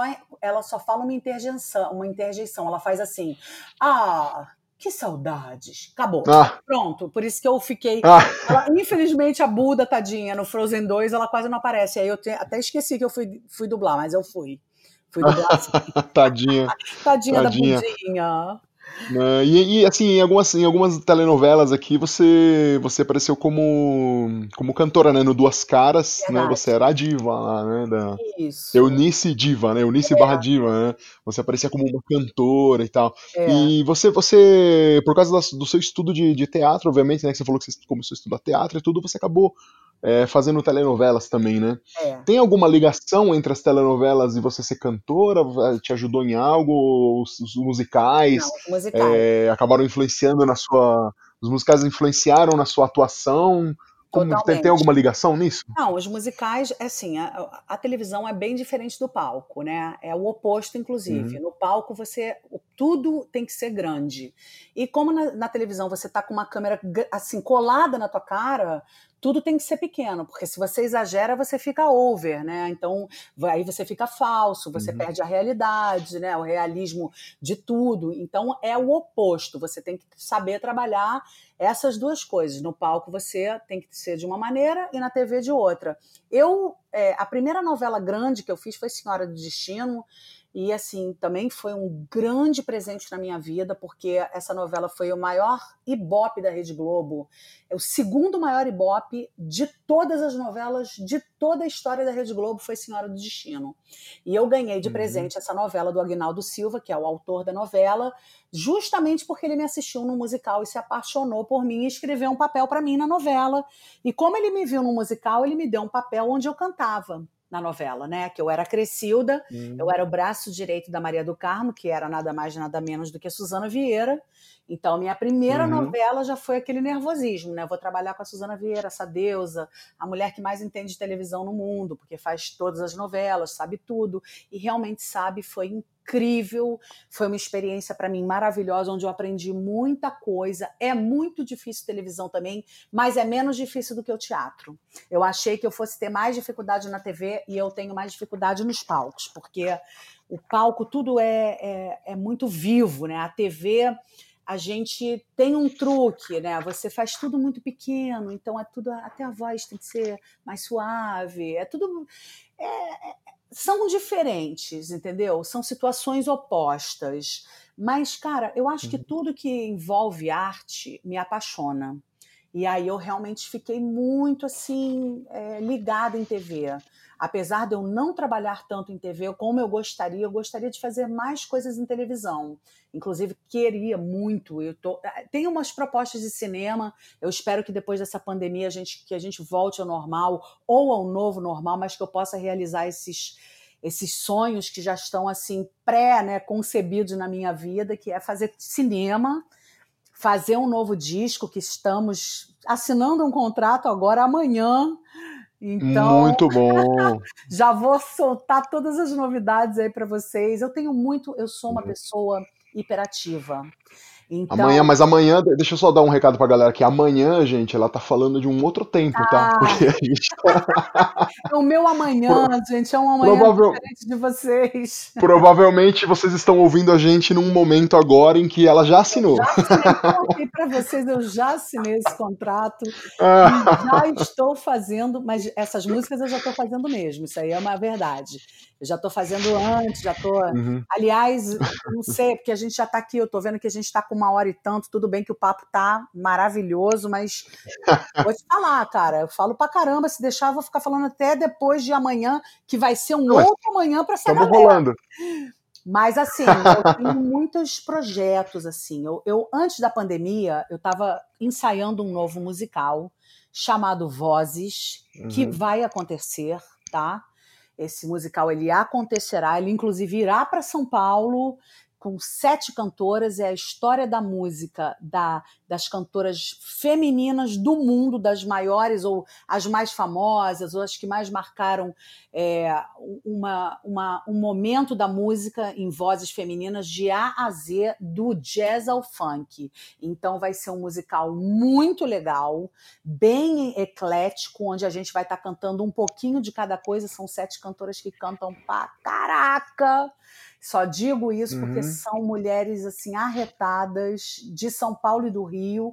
E a gente estava começando a ensaiar, a gente chegou a ensaiar uns cinco dias e infelizmente essa pandemia deu essa parada, essa adiada nesse projeto, mas ele vai acontecer. Isso é um dos projetos que são certos de acontecerem mesmo. Essa história aí é, do disco, eu não sei, vai vir, eu acho que um EP vamos lançando aos poucos, né? Porque vamos fazer single uhum. a single. Dessa vez, agora, com essa história do streaming e de todas essas plataformas digitais, a gente vai fazer bem vagarosamente, não temos pressa. Mas, assim, quem já quiser me escutar, eu tenho o meu, é só me seguir, Gotcha, esse G-O-T-T-S-H-A. É, em todas as plataformas digitais vocês vão encontrar o meu primeiro álbum que, e único, um single que eu gravei com oito versões de uma música dos anos 70 muito legal chamada I Love the Nightlife, e inclusive uhum. um remix 2020 de No One to Answer que vocês não podem perder, que é incrível, é um batidão, assim, foi feita pelo Já tá.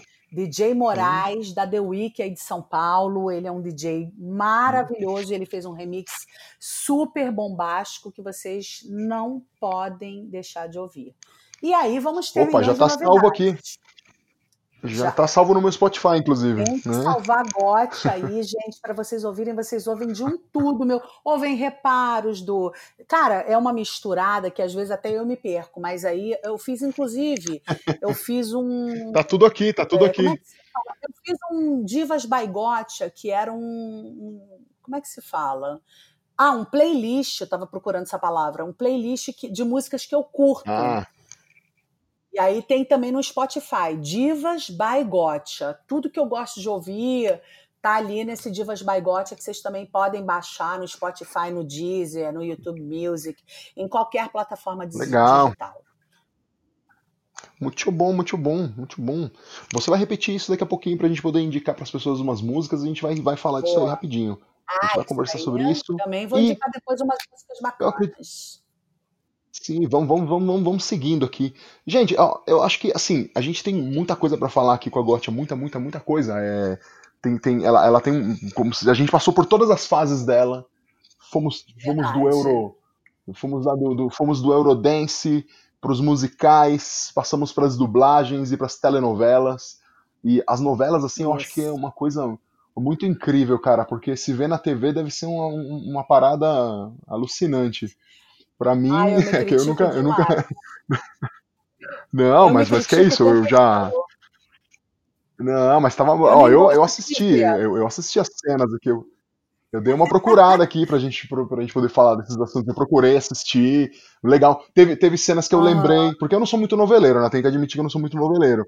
Mas, por exemplo, Senhora do Destino, eu lembro de algumas cenas, eu lembro de ter assistido alguns capítulos, então eu me lembrei. Essa novela ela, né? reprisou, e... ela reprisou duas vezes. Então ela ficou muito marcada, porque foi uma novela que realmente Sim. ela reprisou no. Vale a pena ver de novo duas vezes. Ela não reprisou uma só.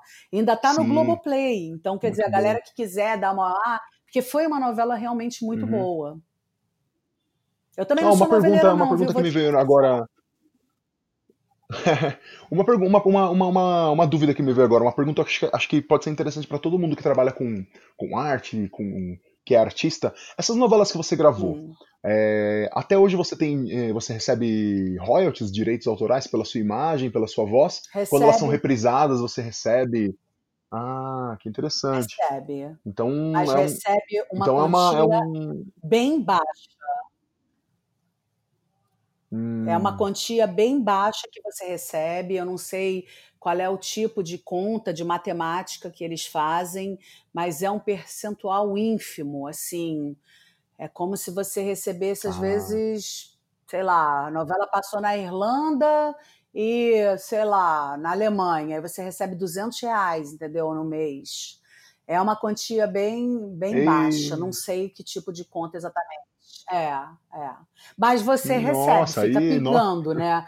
Às vezes você vê lá, daí tá Sistema Globo, não sei o quê. Aí vem um dinheirinho, uma merrequinha lá, né? Que às vezes até salva a gente. Porque às vezes a gente está sem nenhum, quando cai você fala, opa! Mas isso também cai é, em relação até à música, né? Porque as minhas músicas, inclusive, tocam bastante, tocam em rádio e tal, aí de, de vez em quando vem da minha do meu órgão, né, de sindicato, de, de cantora, e também cai também. Então você fala, ai, graças a Deus. Uhum. Mas você ganha, na verdade, é, razoavelmente quando você está fazendo a novela. Aí quando você negocia um bom cachê, quando o teu papel uhum. é um uhum. papel bacana, tudo isso. Inclusive em tudo na vida, né? Nos musicais também é a mesma coisa. É, você tem que saber negociar e às vezes a produção não é uma produção rica, você tem que saber que às vezes você ganha mais, às vezes você ganha menos, independente da tua, do teu valor artístico, do teu tempo de carreira, tudo isso é muito relativo, né? Do teu personagem na peça também. É tudo muito relativo. Uhum. É, é uma. Olha, gente, eu vou dizer para uhum. vocês assim, bem honestamente, a vida artística ela é uma vida muito instável. A gente nunca está completamente bem se você não tem um grande contrato assinado, que realmente é meu caso, eu não tenho. Eu nunca tive, eu sempre estou trabalhando, mas eu nunca tive um contrato longo com uma Rede Globo, por exemplo, ou com uma gravadora, sabe? Assim, ó, oh, fiz. Já tive momentos melhores, já tive momentos que não estava fazendo nada, então você não ganha. É muito complicado, viu? É, eu sempre, uhum. eu agora que eu tô mais velha, eu penso em abrir um negócio totalmente diferente da, da questão artística, porque aí eu acho que a gente vai ter uhum. um, um, uma maneira de ganhar dinheiro sem ser com arte, porque com a arte é complicado, viu? A pessoa tem que dar muita sorte para ela, sei lá, ser uma Juliana Paz da vida, né? Uma jovem bem sucedida que é ótima atriz, inclusive uhum. acho maravilhosa, acho muito boa, mas, assim, são poucas, né? Às vezes você vê, sei lá, uma Débora Seco, um menino, um Rodrigo Santoro, né? Que, né? O Marcelo Serrado, que faz musicais também e que está é, contratado da Rede Globo, mas que já teve um tempo que não estava na Rede Globo. Então, tudo isso é muito. A nossa vida é uma vida muito instável. Você tem que estar muito preparado psicologicamente para tudo que possa acontecer. E tudo é possível de acontecer. É possível ficar desempregado durante oito meses, é possível não trabalhar durante um ano, uhum. porque isso já aconteceu comigo. Eu falo de cadeira. É, mas assim, uhum. eu me uhum. sinto uma privilegiada porque eu realmente nunca, eu sempre tinha uma coisinha para fazer. Se eu não estava fazendo um teatro musical, era uma dublagem. Se eu não estava fazendo uma dublagem, era um show. Uhum era uma coisa minha. Se eu não estava fazendo um sim, show, era uma música que eu gravei ali, não sei o quê. Mas a gente é corta um dobrado, viu? É bem complicado. Não tenho aquela sim, vida de rica, não. Entendeu? É, é como você tem essa. como você tem tenha. essa sua. É, é, que como, é que como você essa também tem essa sua, sua multi. É, você tem essa multitarefa, é, você, você pode dublar, você pode dançar, cantar, atuar você consegue se virar muito é. bem em diversas áreas ali, né? Sempre tá em um Exatamente. ou tá no outro, tá no outro ou tá em um. Mas, mas é claro que para assim... todos nós, é, inclusive todos os músicos, todo mundo passa por momentos difíceis, a gente acaba ficando sem trabalho uma hora, é, compensa em outra hora. Eu, inclusive, inclusive é. eu tava assistindo. Eu assisti um documentário de uma banda brasileira, acho que é o Sepultura. Né? A banda Sepultura é uma banda Uhum. de, de- de metal, uma banda de, de rock extremo. É. E tem um, tem um documentário deles que eu até aconselho a galera, já que estamos aqui né, falando sobre vida artística, sobre a carreira artística, sobre como, como seguir né, nisso, né, sobre histórias da sua experiência. Também tem esse outro documentário que é legal a galera assistir, chama Sepultura Endurance. E por que eu tô falando isso? Porque em um momento lá, o guitarrista do Sepultura, que é o Andreas Kisser, ele fala uma coisa que isso que você estava me contando agora nesse último momento, me veio essa frase dele. Ele fala uma coisa no, no filme que é o seguinte, ele fala, nada que é bom ou que vale a pena nessa vida vem fácil. Então, Ah, você tem que lutar. Muito. É, Então você é tem que ir pra muita- cima, É muita tem que ir luta. cima. É muita luta. Não, É não isso pensa mesmo. que assim, uma pessoa ou outra dá sorte de, às vezes, a coisa cair no colo. Mas é, às vezes cai uma vez, tá? Então, às vezes, a pessoa, se ela também não Uhum. souber aproveitar essa oportunidade única, que às vezes acontece, ela também ela perde. A verdade é, Uhum. se você quer, você tem que correr atrás. Você não pode esperar cair do céu, porque nada cai do céu, só chuva. Entendeu, gente? É a única coisa que eu conheço É isso mesmo. céu. É isso mesmo, é isso mesmo, é isso mesmo. Gente, ó, passamos por quatro fases aqui da artista Gotcha, quatro Passamos- fases dessa figura magnífica, maravilhosa do. Brasil. As- todas as fases. E eu acredito que agora a gente vai vamos, vamos- vamos passar para a parte final da nossa entrevista. E nessa parte final da entrevista, eu quero já pegar esse gancho aqui do que a gente já estava falando aqui nesse último momento, que a gente tem que pegar pesado no negócio, que a gente tem que batalhar, que tudo que vale a pena não vem fácil, tudo que a gente gosta não vem fácil. Então, Gotcha, eu quero te perguntar aqui, na lata, assim, ó, tete a Hum. tete. Me fala, me fala, Ah, apesar de tudo isso, apesar de tudo isso aí que aconteceu com você, por que, que você ainda faz isso que você faz? Por que, que você é a Gotcha? porque eu não seria nada se eu não fosse isso. Não seria nada, não teria prazer nenhum na vida. Eu não teria vida. Eu acho que para mim tudo que eu fiz valeu a pena, com todos os percalços, com todas as dificuldades, com todas as lutas, as guerras, as competições, as concorrências. Eu acho que tudo isso vale a pena quando você recebe um carinho, quando você vê que seu trabalho ele foi aceito, bem aceito, que tudo que você fez ali é, você deu e recebeu, e eu recebo muito, eu recebo muito carinho das pessoas, eu recebo muito afeto, muito amor, e aí tudo isso para mim já está creditado na minha conta. E aí eu tô bilionária, meu filho, porque realmente é, isso para mim não tem preço, não tem preço. Tudo que eu já ouvi na minha caminhada, todas as pessoas que já vieram me agradecer por tudo que eu já fiz, por tudo que elas já ouviram meu, ou pela minha voz, ou pelo meu trabalho, e aí, cara, estamos, tô muito bem. Para mim é só gratidão, mais nada. E em algum momento dessa luta toda aí, porque quando a gente tá no meio da luta, a gente bate, mas a gente toma um monte de porrada também. A gente bate, bate, bate, toma porrada, porrada, porrada, porrada, porrada, bate, porrada, porrada, porrada. A gente dá porrada, toma porrada, a gente cai e levanta. Mas em algum momento desse, dessa, dessa porradaria toda aí, desde que você lançou lá o teu disco, teu primeiro disco em 95 até agora, em algum momento você quis assim falar: ah, mano, quer saber? Dane-se. Desisto. Vou fazer qualquer outra coisa. Não, Gotcha, você já quis desistir? Por que não? não. Eu nunca quis, nunca quis desistir porque eu acho que eu nasci com a vocação. Eu acho que eu nasci com um dom. Eu seria uma pessoa muito ingrata com Deus se eu desistisse de compartilhar a coisa que eu tenho de melhor, que eu acho que é a minha voz, é, com o público.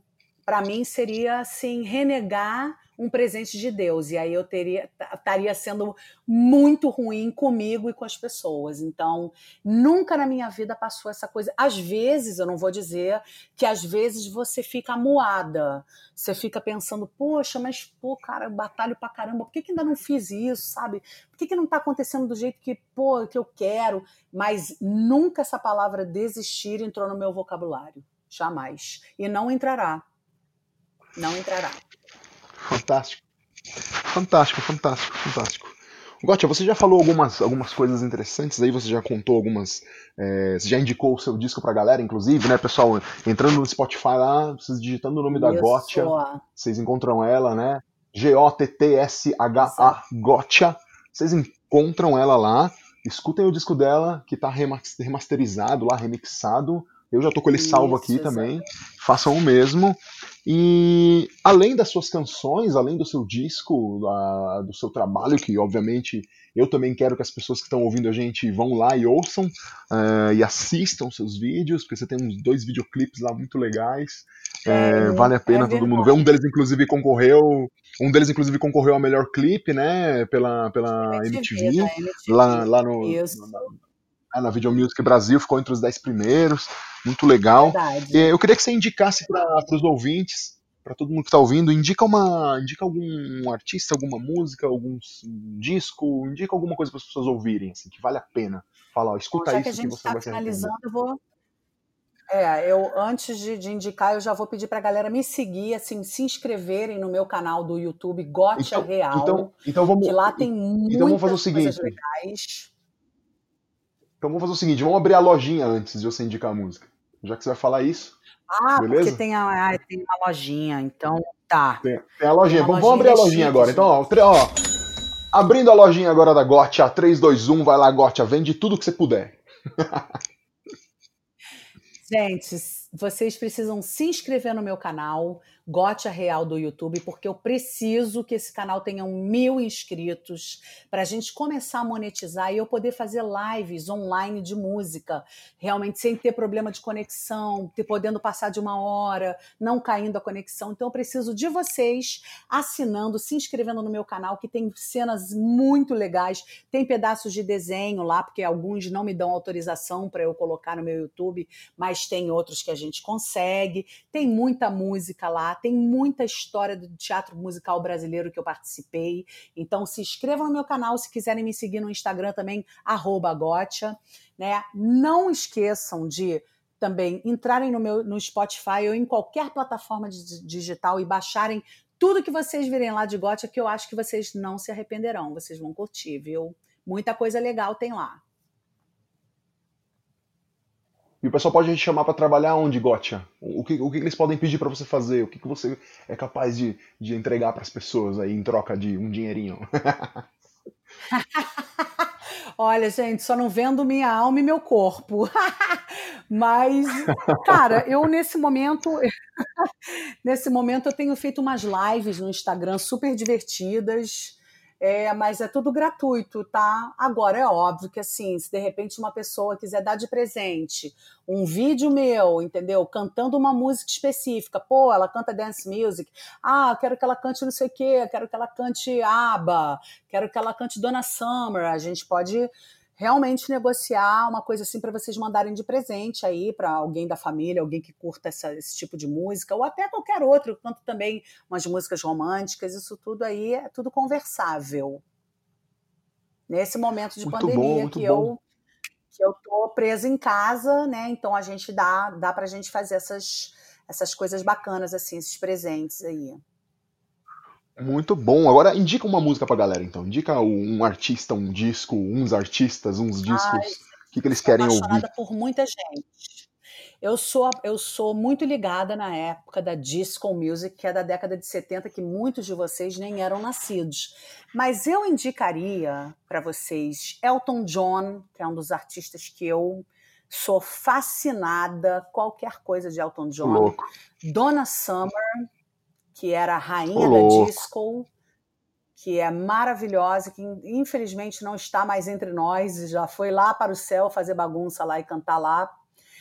E, cara, tem muita coisa boa, muita coisa boa mesmo. Deixa eu ver. Eu gosto de Pink, acho que ela tem uma pegada rock meio pop, assim, acho ela bacana também. Lady Gaga. Ai, tem muita coisa legal. Eu gosto de muita coisa internacional, como vocês estão percebendo, né? Agora, uhum. vou também, já que vamos falar então em música brasileira, vou pegar uma coisa lá para trás que eu acho que vocês vão curtir, que é Secos e Molhados, que era a, foi a primeira banda de Ney Mato Grosso, um grupo que ele tinha chamado Secos e Molhados, que era um rock arretado e um rock totalmente futurista, que eu acho que vocês vão amar. Baixem Secos e Molhados, que vocês vão gostar. E de brasileira, que eu sou muito fã, Rita Lee. Rita Lee, claro. Rita Lee. Muito bom, Gotti, muito bom. Adoro Secos e Molhados. Os dois Eu primeiros amo. discos deles, pra mim, são incríveis lá. Eu regravei Muito uma bom. música. Eu regravei uma música dele. Ah, Tá lá no meu Verdade. YouTube, tá lá em to... na não- não tá na plataforma digital não. Na verdade, tá nem no meu YouTube tá. É uma música que saiu na novela Tititi chamada Fala. Mas vocês encontram no YouTube, bota lá Hum. Fala Gotcha e aí vocês vão achar eu gravando, regravando essa música de Secos e Molhados que ficou luxuosa. muito bom, muito bom, muito bom, muito bom. Meus amigos e amigas, sigam a Gotia lá, vale a pena, vale a pena vocês ouvirem o material dela, que é muito legal mesmo, muito legal mesmo. Se vocês procurarem ela no YouTube, vocês vão encontrar algumas performances dela que também são muito legais.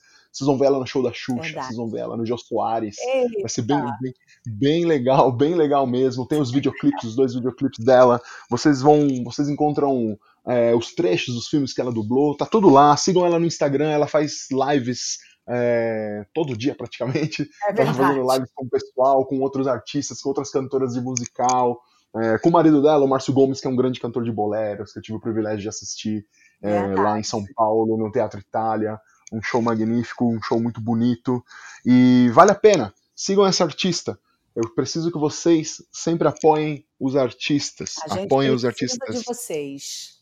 Precisamos, Vocês fazem parte da nossa história, da nossa vida e da nossa carreira. Sem vocês, a Exatamente. gente não está aqui para nada. Exato, exato, exato, exato, exato. A gente depende. É uma dependência de mão dupla, na verdade, né? A gente depende de vocês Exatamente. e vocês também querem que a gente esteja aqui fazendo o que a gente faz, né? É, Desde assistir um grande show dentro de um teatro, num estádio de futebol, até aquela banda que toca no seu casamento. Vocês É isso precisam aí. da gente e a gente precisa de vocês, né? Isso a gente está aqui para fazer uma troca. É uma troca, é uma troca. É um, é, um, é um momento, a gente participa de momentos especiais da vida de vocês, né? É isso aí. Tá é uma troca de tá amor, gente. A gente dá amor e vocês dão amor pra gente, tá tudo certo. O mundo vai ficar muito melhor quando todo mundo entender que a o grande lance da vida é trocar, trocar amor. Nós estamos aqui É. só para isso. É isso, é isso. E meus amigos e minhas amigas, meus ouvintes e minhas ouvintes, agora a gente está chegando ao final dessa entrevista. Infelizmente, queria poder ficar conversando aqui três, quatro, cinco horas com a Gotia. E como vocês já estão acostumados, agora é o grande momento da pergunta cabalística. É aquele momento em que eu faço uma homenagem mais do que. Eu não, eu não sei, eu me sinto até. Assim, é uma homenagem que eu faço ao grande Antônio Abujanra, um grande ator, um grande dramaturgo. eu conheci, eu momento- conheci. Você conheceu o Antônio? Olha, conheci fantástico, fantástico. Esse podcast, esse- olha só, esse, esse podcast aqui, ele, ele, ele, tem, ele, ele tem uma influência do Antônio Abujanra, porque eu assisti ele no Provocações, eu gostava muito daquele programa, eu gostava muito do jeito que ele provocava os outros. E Ele eu era tento aqui incrível. provocar em alguns momentos. Eu tento provocar em alguns momentos, mas claro que eu não sou ele. Eu não sou ele, eu sou Ulisses, eu tento fazer do meu jeito. Mas essa última pergunta é uma pergunta que eu tenho inspirada na última grande pergunta que ele sempre fazia. O, o Antônio Abujanra, ele chegava e falava, é, perguntava o que é a vida, o que é a vida, ele te colocava na parede, ele te levantava ele falava o que é a vida, me diz o que é a vida agora, o que é a vida pra você. Mas eu sei que pra você Gotia, pra mim, pra todos a vida é a música e a música é a vida. Mas dá pra gente descobrir ainda mais, dá pra gente descobrir ainda mais a respeito da música. Se eu te perguntar, Gotia, agora, Gotia, pra você, o que é a música? É a vida. É bonita e é bonita. É isso aí. Você falou tudo. A vida é a música e a música é a vida. A música faz parte de você como se você. A música é minha É, a mu- a- respiração. Isso que eu ia falar, a música é seu ar. É meu se ar. não tiver música. É, eu morro. Se não tiver a música, não existo. Muito bom, muito bom, muito bom, muito bom. Gotia, é, para finalizar, é, eu queria que você deixasse umas últimas, umas últimas palavras aqui para os ouvintes e queria que você deixasse uma mensagem principalmente para as meninas que estão te ouvindo e que olham para você e que querem ser uma artista também, porque a gente sabe que esse meio musical é machista, ele é gordofóbico, uhum. ele é racista, e você é, é uma mulher que foi em frente, batalhou, é. chegou lá. Eu quero que você se despida dos, dos ouvintes aqui e que você deixe uma mensagem para essas meninas que estão te vendo, te ouvindo e que querem chegar nisso também. Bom, eu queria te agradecer essa entrevista maravilhosa aí que eu contei literalmente minha história inteira mesmo para vocês.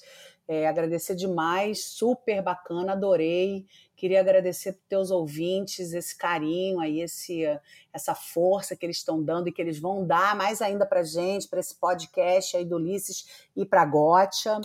E, cara, eu acho que assim, o meu conselho para essas meninas é que elas sejam autênticas, que elas tenham confiança em si, porque nós podemos aquilo que a gente quer. A verdade é essa. Quando a gente realmente quer uma coisa, quando a gente realmente acredita, independente de qualquer pessoa, disse, nunca acreditem quando alguém disser para vocês vocês não podem, porque essas pessoas não são pessoas do bem.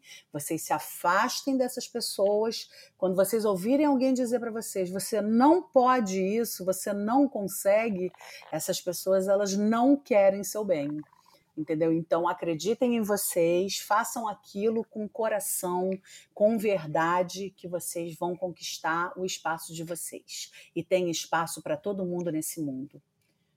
Essa, esse é meu conselho. Fica aqui um beijo especial para todos os ouvintes aí do podcast do Ulisses. Muito obrigado, muito obrigado, Gotia. A honra é minha.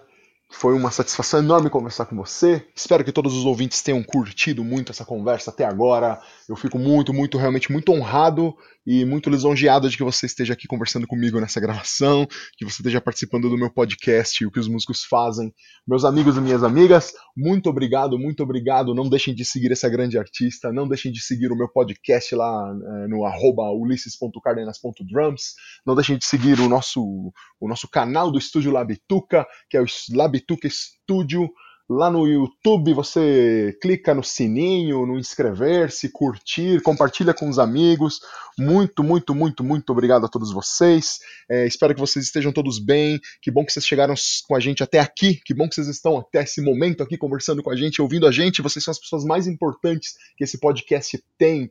Não se esqueçam disso. Vocês é que são as pessoas mais importantes desse podcast. Eu sempre falo isso, tá? Gente, se cuide aí beba bastante água, escute muita música, apoie os artistas. E você aí, camaradinha, você mesmo, camaradinha, vou falar com você, você que falou que não precisava de artista para nada, você que dizia que não precisava de artistas para nada, uhum. eu acho que o mundo deu voltas porque agora.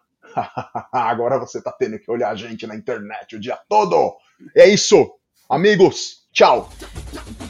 Este programa foi gravado no estúdio Labituca. Produção, edição e direção Pedro Zaluba e Mauro Malatesta. Pauta Ulisses Cárdenas. Façam música, não façam guerra!